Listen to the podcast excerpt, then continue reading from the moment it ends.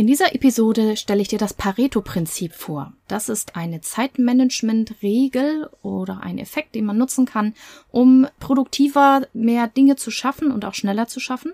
Und das stelle ich dir in dieser Episode vor. Viel Vergnügen!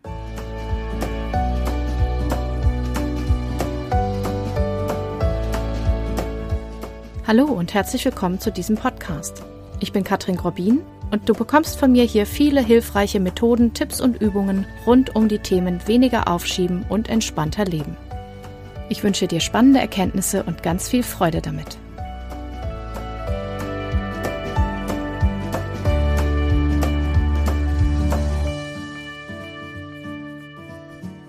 Heute reden wir über das Pareto-Prinzip.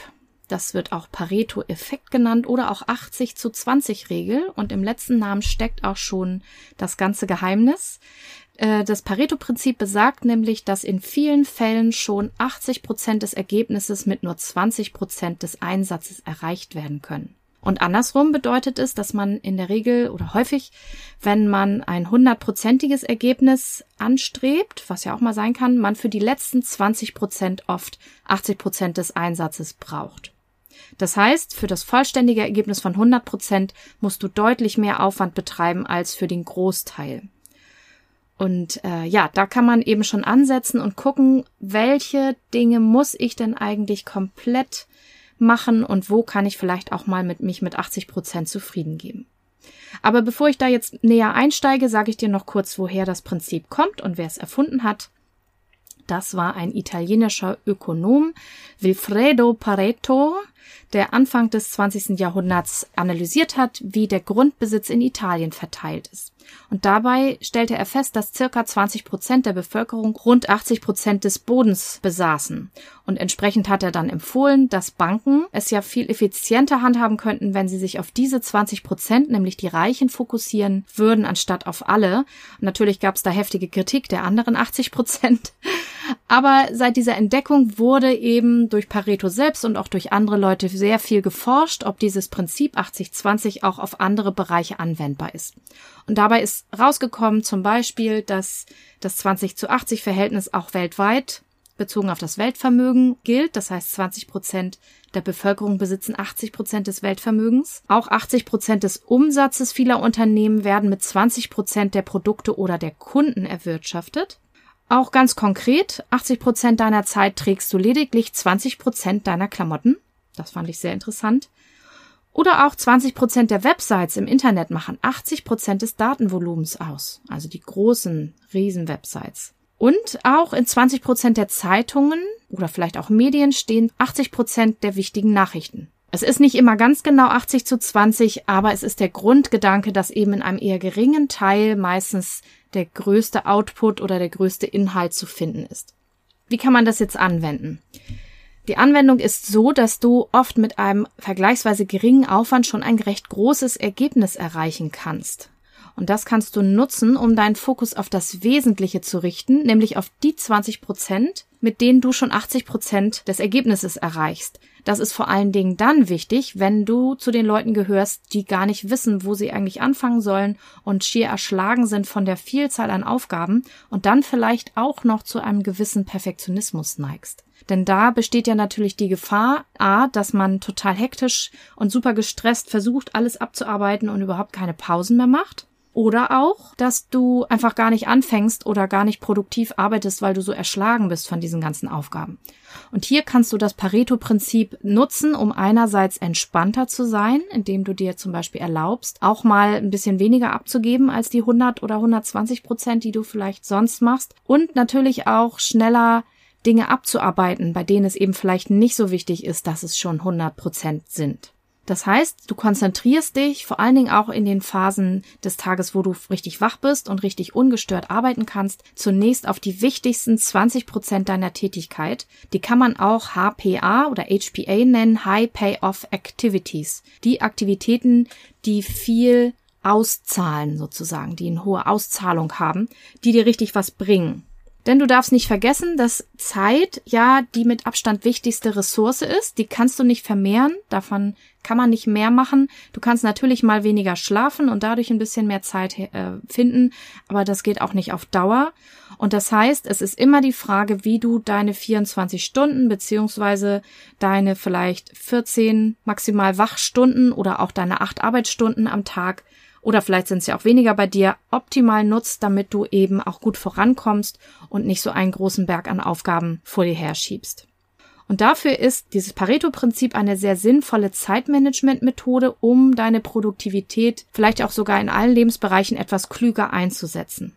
Einige Grundsätze, die du da mit im Kopf haben kannst, ist, verlier dich nicht im Detail und vermeide Perfektionismus. Das habe ich eben schon gesagt. Also versuch erstmal das Gros zu machen und versuch nicht gleich das perfekte Ergebnis herzustellen.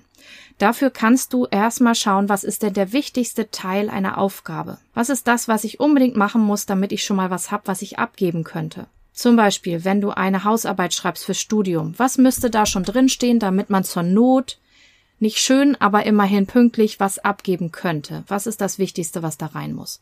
Oder wenn du für eine Klausur lernst, was ist das, was du unbedingt wissen musst, damit du nicht völlig daneben liegst und ganz viele Fragen nicht beantworten kannst? Ich persönlich fand es in meinem Studium immer sehr beruhigend und ich glaube auch in der Schulzeit davor, wenn ich wusste, okay, ich kann zu allem schon mal irgendwie was sagen oder zu den wichtigsten Bereichen, die auf jeden Fall drankommen, kann ich, kann ich schon mal was sagen oder was hinschreiben. Und danach kann man dann ganz in Ruhe die Details dazu lernen oder die Bereiche lernen, die eben noch fehlen. Du kannst es auch im Beruf nutzen, indem du dich nicht von zu vielen kleinen Ablenkungen so aus deiner großen Aufgabe rausreißen lässt äh, die eben reinploppen, sei es jetzt E-Mails, die reinkommen oder wenn du angestellt bist, der Chef, der reinkommt oder dein Partner, Partnerin oder deine Angestellten, dass du versuchst, Zeitfenster frei zu schaufeln, am besten in Premium-Zeiten, wo du richtig fit bist, wo keine Ablenkungen zu dir kommen, an denen du an den wichtigsten Aufgaben arbeitest. Alle Ablenkungen kannst du in der Zwischenzeit irgendwo bündeln. Du kannst sie dir zum Beispiel aufschreiben oder deine Sekretärin, wenn du eine hast, die Leute an der Tür abfangen lassen. Oder du sagst eben, es gibt bestimmte Sprechzeiten und es gibt vor allen Dingen auch nicht Sprechzeiten. Also nur wenn das Büro brennt vielleicht. Und dann kannst du alle diese gesammelten Aufgaben terminieren zu Zeiten, wo du eben nicht an deiner wichtigsten Aufgabe arbeitest. Du kannst es auch fürs Privatleben nutzen, zum Beispiel indem du dich, wenn du merkst, du hast jetzt gerade wenig Zeit, um soziale Beziehungen zu pflegen, dich vor allen Dingen auf deine wichtigsten Beziehungen fokussierst. Denn es wurde auch festgestellt, dass 20 Prozent der Beziehungen 80 Prozent des persönlichen Glücks ausmachen. Das heißt, 20 Prozent der Leute, die um dich sind, bei einem durchschnittlichen Erwachsenen sind es so zwischen drei bis fünf Leute, also Freunde, vielleicht plus Familie.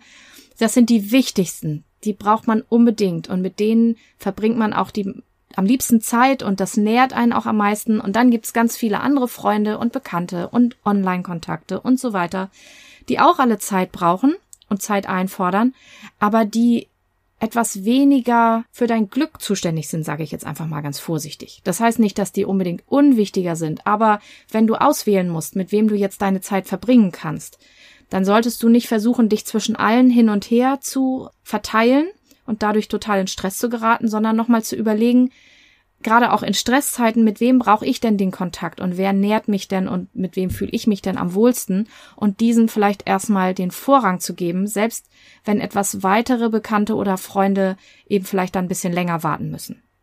Und du kannst auch das Pareto-Prinzip für das Aufräumen benutzen. Zum Beispiel, wenn du schnell klar Schiff machen musst oder wenn du sehr darunter leidest, wie es bei dir gerade aussieht, weil es vielleicht gerade bisschen stressig war oder du die Kraft nicht gefunden hast, aufzuräumen, mit welchen wenigen Schritten kannst du denn in kurzer Zeit die größtmögliche Ordnung wiederherstellen, damit du dich schon mal wieder wohlfühlst oder damit du auch schon mal wieder jemanden reinlassen kannst. Und das ist ganz sicher nicht das Sortieren von Schubladen, mal ganz ehrlich gesagt, Oft sind das eher die waagerechten Flächen, so nenne ich die immer, die sich von allein immer vollräumen. Das ist Tisch, Sitzmöbel, Fußboden, alles, wo man irgendwas ablegen oder draufhängen kann.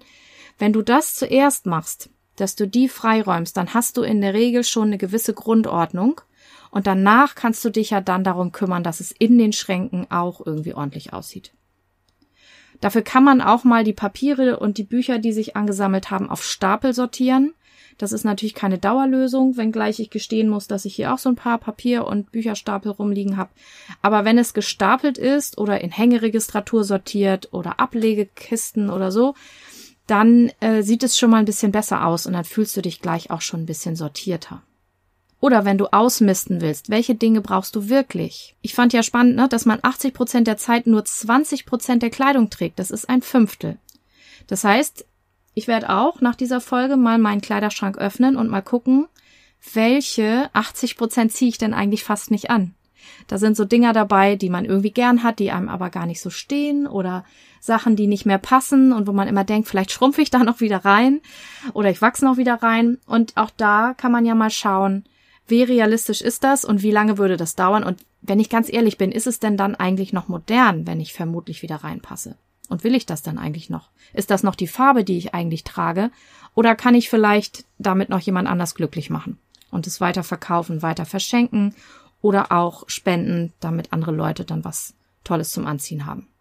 Oder letzter Punkt an Anwendungsideen für heute, wenn du vielleicht deine Finanzen gerade sanieren willst dann kannst du natürlich ganz viele Dinge tun, die dich diesem Ziel näher bringen, aber wenn du schnell auch Erfolge sehen willst oder musst, kannst du dich natürlich fragen, einmal, welche Einsparungen bringen dich denn am schnellsten deinem finanziellen Ziel näher? Also was sind die 20 Prozent, wo du sparen kannst oder wo du auch mal eine Pause einlegen kannst mit irgendeiner Zahlung oder so, die ganz schnell helfen, dass es nicht so eng ist? Und mit welchen Maßnahmen kannst du am einfachsten und schnellsten mehr Geld generieren? Also welcher Job oder welcher Auftrag oder welches Produkt bringt dir schnell am meisten Geld ein, damit du dein finanzielles Loch wieder stopfen kannst, bevor du dann in so eine langfristige Planung gehen kannst, damit es langfristig nicht so aus dem Ruder läuft. So, das waren ein paar Ideen, wie du das anwenden kannst. Einmal ein Achtungsschild habe ich noch. Es bedeutet natürlich nicht, das Pareto-Prinzip anzuwenden, dass du jetzt immer nur noch 20 Prozent machst von den Sachen. Und es bedeutet auch nicht, dass du 20 schlechte Prozent machen sollst und irgendwas dahin schludern und dann denken, dass du damit immer durchkommst. Ne? So ist das nicht gemeint. Es gibt immer auch Aufgaben, die brauchen einfach mehr Aufmerksamkeit. Die muss man vielleicht auch komplett machen. Ja, die Steuererklärung muss man auch komplett machen. Da kann man nicht einfach sagen, ich gebe jetzt mal 20 Prozent ab. Kann man natürlich versuchen, wird vermutlich nicht so gut funktionieren. Und zu jedem Job gehören natürlich auch Aufgaben, die nicht so produktiv sind und wo man sagt, das ist jetzt nicht das, was sofort das Geld reinbringt. Aber wenn du mit Kunden zu tun hast und die schreiben dir E-Mails, dann musst du die natürlich auch beantworten. Selbst wenn dir das in diesem Moment jetzt kein Geld bringt. Aber es gibt natürlich auch Aktivitäten, die auf langfristige Beziehungen angelegt sind oder die einfach dazugehören. Also schau einfach auch genau wieder wie bei jeder Methode, worauf du das Pareto-Prinzip für dich gut anwenden kannst und wo es passt und wo es vielleicht auch nicht passt.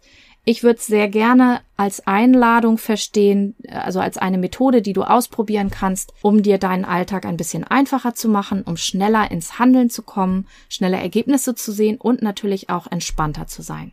Zu dieser Episode passt sehr gut Episode 011, wo es um Eisenhower und ABC-Analyse geht, denn natürlich musst du auch schauen, welche Prioritäten setzt du und welches sind denn nun die 20 Prozent. Und dabei kann dir diese Matrix helfen.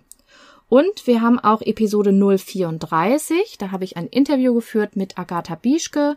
Und die hat auch noch eine tolle Matrix vorgeschlagen und auch über das sogenannte Prio-Frogging gesprochen. Da geht es darum, ne, eat the frog first, aber eben bezogen auch auf die eigenen Prioritäten. Und ich habe mir gerade überlegt, ähm, dass ich in einer zukünftigen Episode, vielleicht schon in der nächsten oder in der übernächsten, was machen werde zu dem Eat the Frog First. Also ja, mach das Schwerste vielleicht auch zuerst. Also freu dich schon mal darauf. Das ist auch dann eine gute Ergänzung zu dieser Episode. Und last but not least möchte ich einmal einen kurzen Werbeblock einblenden, denn es naht der Anti-Aufschiebetag, zumindest wenn du die Folge jetzt sofort hörst. Denn am 6.9. ist immer der Anti-Aufschiebetag und ich bin schon fleißig am Bearbeiten der tollen Beiträge, die ich bekomme von den Expertinnen und Experten.